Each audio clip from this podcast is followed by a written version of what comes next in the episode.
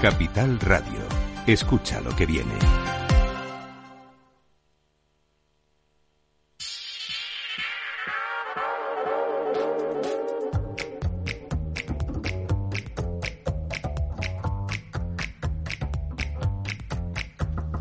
Es la hora de despertar los mercados de Europa. Empezamos semana.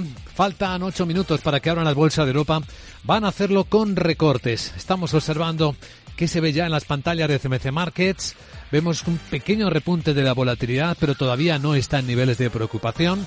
Ahí vemos el VIX en los 14,27, es un nivel de todavía bastante confianza, pero futuros bastante planos o suavemente bajistas, aunque es verdad que conforme se acerca el momento de la apertura han ido atenuando las caídas. Ahora mismo el futuro del IBEX baja 14 puntos, está en los 10.125 está también moderando la caída del futuro del Eurostox, incluso la modera el futuro del mercado americano, el SP, está en 4.731 puntos. ¿Puede tener esto que ver con un buen dato mejor de lo esperado de la economía alemana, su balanza comercial. Sandra Torrecillas, buenos días. Buenos días. Eh, pues esos datos efectivamente han superado estimaciones con unas exportaciones que han subido mucho más de lo esperado en el mes de noviembre, un 3,7%, debido sobre todo a la demanda en la Unión Europea que ha aumentado de forma considerable, un 5,4%.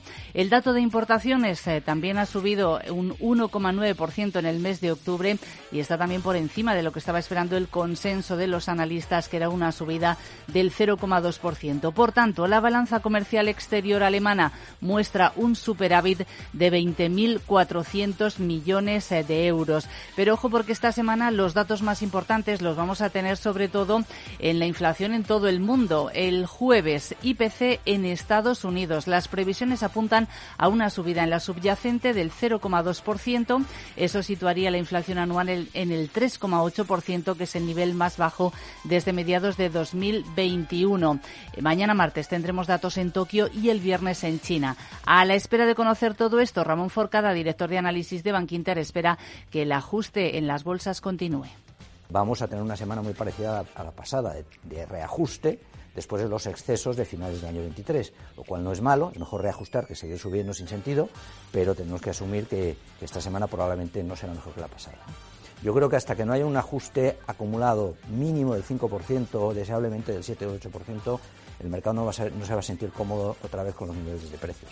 En la zona euro vamos a conocer hoy el índice de confianza del inversor Centix eh, de enero y las ventas al por menor del mes de noviembre. Y por la tarde en Estados Unidos lo más interesante serán los datos de crédito al consumo.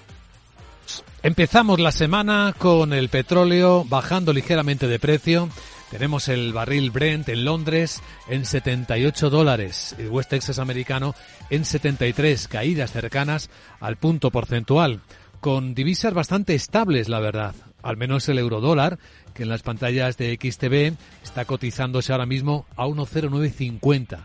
También estabilidad en el precio de la onza de oro. Ahora nos vamos a ocupar también de los bonos, porque mm, lo último que hemos visto ha sido una caída de precios en el final de la semana pasada y vamos a observar también las criptos porque ha vuelto a empezar con subidas el Bitcoin. Ahora ya no está subiendo, pero está muy cerca de los 44 mil dólares. Recuerdan que rebasó los 45 mil la pasada semana en el comienzo del año. Bueno, entre los protagonistas del lunes vamos a monitorizar en particular cómo lee el mercado la etapa complicada en la que entra Boeing después del accidente del Boeing 737 de Alaska Airlines. Bueno, accidente del aparato, cuando le saltó el fuselaje en pleno vuelo. No ha habido que lamentar daños personales, pero tienes ya muchos aviones en tierra, claro. Sí, pues no lo va a hacer muy bien porque recordamos que Boeing eh, cotiza en la bolsa de Frankfurt y ya nos va a dar pistas de cómo se va a recibir hoy esta información en Wall Street. En preapertura, los títulos de Boeing en la bolsa alemana están cayendo un 8% después de que la Administración Federal de Aviación de Estados Unidos haya ordenado la inmovilización temporal de algunos aviones Boeing 737 MAX 9. Las acciones de su fabricante rival, la europea Airbus, están subiendo en preapertura mejora un 2%. Estamos observando también entre los protagonistas de hoy a ver cómo lo hace Shell, la petrolera. Porque acaba de realizar una actualización de previsiones y anuncia cargos trimestrales de entre 2.500 y 4.500 millones eh, de euros relacionados eh, con el centro de refino y productos químicos de Singapur que la petrolera quiere vender. En el caso de empresas españolas seguiremos a Ferrovial.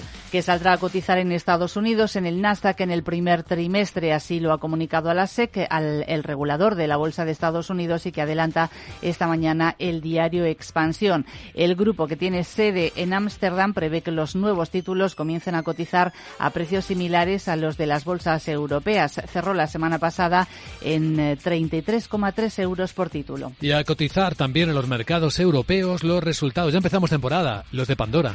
Entre ellos, efectivamente, los del fabricante danés de joyería, porque además bate expectativas, le ha ido muy bien las ventas navideñas. La compañía, eh, conocida por sus pulseras, ha mejorado esas ventas un 12% en el periodo octubre-diciembre y eso le ha llevado a elevar la estimación anual de crecimiento hasta el 8% y superar sus propias previsiones. Y por si tiene efectos en IAG, Iberia acaba de informar de cómo va la huelga del handling en este lunes, que es la última jornada de huelga convocada por los trabajadores. No hay incidencias, dice la compañía, la puntualidad es del 88%, eh, están programados hoy 509 vuelos, el seguimiento de los trabajadores, entre los trabajadores sin carta de servicios mínimos a primera hora de la mañana, dice que era del 19% de media, había sido algo más del 20% durante el fin de semana. Confirma Iberia que todos los vuelos programados han despegado, Recuerda que en el día de ayer también se cerró con una puntualidad del 88% y una regularidad del 100%, que los problemas con centenares de equipajes han ido en aumento en las últimas horas en tres de los 29 aeropuertos en los que Iberia presta servicio de handling, que son Barcelona, Bilbao y Gran Canaria, según añade en la nota. Bueno, pues con esta información vamos a ver cómo despierta el mercado en tiempo real, como cada mañana aquí en Capital, la bolsa y la vida.